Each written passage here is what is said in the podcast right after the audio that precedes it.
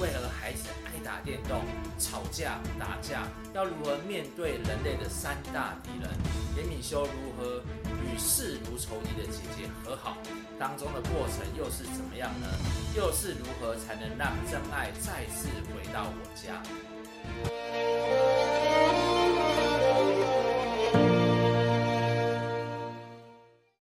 最近我们说到犹太人和基督徒在罗马帝国的统治之下家破人亡，逃离自己的家乡耶路撒冷，散布到世界各地。而耶稣的弟弟雅各是当时教会的牧师，他教导这些基督徒去到新的环境呢，要持守信仰，要平等的待人，要小心自己的口舌，不要说长道短。而当时罗马社会的炎热。跟竞技场像酒池肉林一般，让他们常常享受在追逐快感之中，就像现代的我们常常上网啊、打手游，或是浏览一些色情的网站一样。当时的雅各是如何帮助他们呢？让我们听听雅各怎么说：你们之间的争吵、冲突是什么引起的呢？不是那些在你们心中。互相斗争的邪恶欲望所引起的吗？你们渴望自己没所没有的东西，于是谋杀夺取那东西；你们羡慕别人所拥有的东西，自己却得不到，于是打架争吵，把那东西抢过来。你们得不到，是因为不向上帝祈求；你们祈求而得不到，是因为祈求的动机不对，想要祈求所得的东西拿来做宴乐之用。你们这些对上帝不忠的人啊，难道你们不知道，喜爱世俗就是恨恶上帝吗？凡是和世俗为友的，都是和上帝为敌的。否则，圣经怎么会说由上帝安排来住在我们里面的圣灵，嫉妒我们与世俗为友，渴望我们能够与他完全忠心？上帝要我们能够抵抗世俗对我们的巨大诱惑，以便对他的圣灵忠心。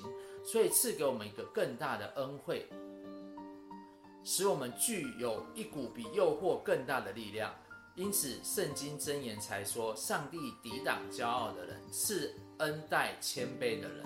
因此，你们应该顺服上帝。对魔鬼，你们要抵抗，他就会逃跑；对上帝，你们要亲近，他就会亲近你们。雅各提到会有吵架和斗争，是因为个人欲望。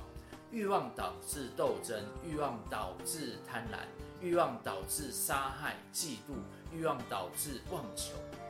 第二，世俗世界的价值观，与世俗为友就是信仰的淫妇；与世俗为友就是与上帝为敌。在旧约中，以色列人常被称为淫妇，因为他们同时拜上帝又拜其他的神。所以耶稣说，一人不能侍奉。拜两个主，魔鬼三，魔鬼被上帝的仇敌迷惑，骄傲不能在主前自卑，不能抵挡魔鬼，手与心都污秽，不能亲近上帝，顺服上帝。所以，我们从以前罗马这个国家可以看出，他们处心积虑的抢资源，把人丢到竞技场，为了只是满足自己享乐，并夺取对方的财富。即便是现代社会一样，没有改变的。每天新闻中看到的，不外乎种种的诈骗啊、假新闻啊、假结婚啊、偷公司机密或是抢客户，这些不公义的事情天天在我们的世界上演。而人类到底有没有机会可以改变呢？让我们继续听下去。你们这些罪人呐、洗净自己的手啊！你们这些三心二意的人呐、啊，洁净自己的心吧！你们要悲伤。哀悼、痛哭，要变喜笑为哀悼，欢乐为忧伤。我们刚刚提到人生的三个敌人，就是自己的欲望、世界的引诱、魔鬼的迷惑。而对抗自己的欲望的三大战术：一、畏罪要自洁；二、畏罪要悲伤；三、畏罪要哀悼。我自己就曾有这样的经历。那是有一次在读圣经，读到旧约立位记十八章，读完后，我一直想起我过去发生过的事情，一件一件的浮上来。一开始我只是感到悲伤，后来却一直哭，一直哭，哭到停不下来，真的是非常的难过。我记得当时哭了快一个小时。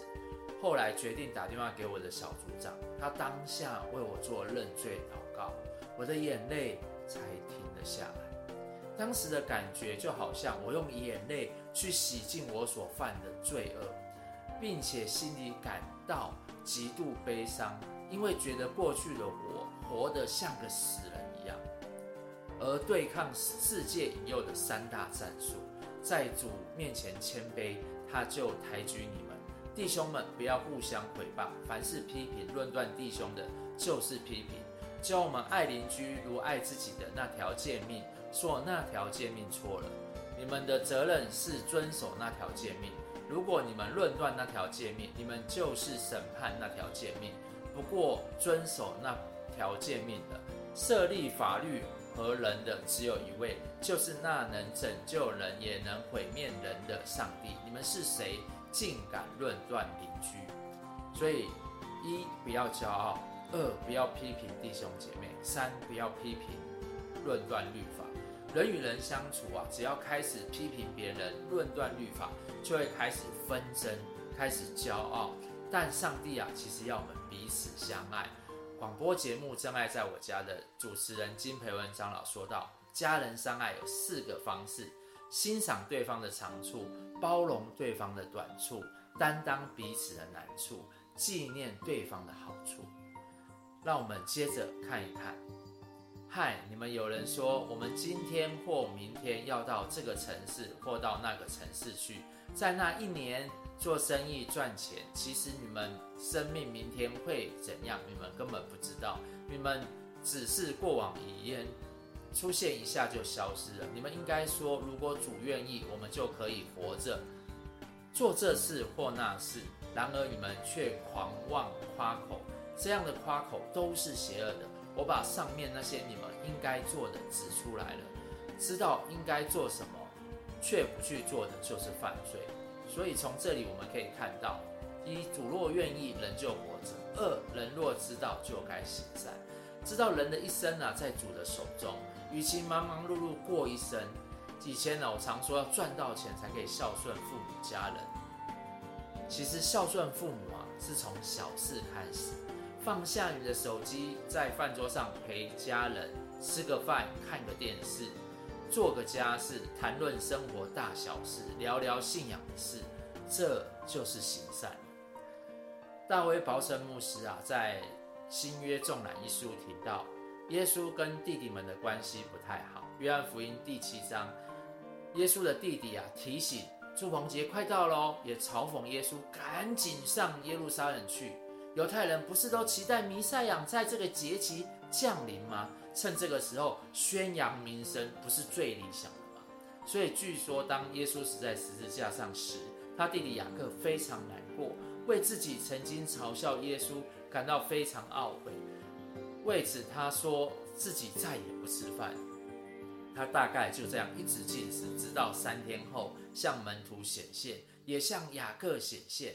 后来，这两个弟弟雅各跟犹大虽然写了新约中的两卷书信，但他们从未利用跟耶稣的关系说：“听我的，我可是耶稣的弟弟。”反而雅各说：“我是耶稣的奴仆。”犹大说：“我是雅各的兄弟。”所以，耶稣的弟弟们也因着耶稣的复活而幸福。而这位跟他们一起同住在屋檐下的人，正是上帝的儿子无。后来，在等候五旬节降临的那一群祷告人当中，雅各也在其中。所以，耶稣的亲弟弟和表兄弟都信了。由此可见，他们看见耶稣的人品和上帝复活的能力，才确定耶稣就是弥赛亚。所以雅各也成为耶稣基督的奴仆，耶路撒冷的牧师。最后我来说一个关于我和我二姐的故事。其实我跟我姐姐小时候的关系非常的不好，因为我是一个妈宝、骄傲又不爱读书的小孩。但我二姐很不一样哦，她是一个乖乖牌、认真读书的小孩。她在读辅仁大学时，有机会接触到基督信仰，并且受洗。其实，在她的眼中啊，我是一路慢慢的变坏，从打电动啊、打牌啊、打架，样样都来。三十多年来，讲也讲不停。后来当我生意失败时，跟妈妈借了一笔钱，也跟家里的关系决裂。他看我就像死了一样，他很气我做的所有的事情，完全不想和我说话。有一天在教会的主日，寇沙恩牧师提到要为你的仇敌祷告，二姐就想到我，但姐姐其实是很不想为我祷告。但她想了很久以后，就用圣经的经文为我祷告：主啊，求你让父母的心转向儿女，儿女的心转向父母。从那天过后大约两周，姐姐接到我主动打给她的电话，还说我想要去教会。而从那天起，每周我都会坐在姐姐旁边参加主日。我开车载她一起去教会，她请我吃早餐，常常替我解答许多关于信仰的问题。我后来也有跟她说对不起，我小时候不懂事，伤害了她。在我接受信仰后的这十年当中，我们变成关系很好的家人，常常相约一起读经、祷告、吃饭，关系啊可以说是恢复得很好，真的非常感谢主。圣经上说，弟兄和睦同居同住是何等的善，何等的美。所以我相信弟兄姐妹一定会吵架，或是有分家分财产的时候，但我们可以有机会可以和家人。如同雅各和耶稣和好，或是我与姐姐和好，真爱是可以再次回到家里的。我相信今天听到节目的你，也可以扭转家里的关系。今天的节目就到这里，我附上姐姐分享我们关系恢复的影片连接，你也可以去听听我姐姐如何说。我们下周见喽，拜拜。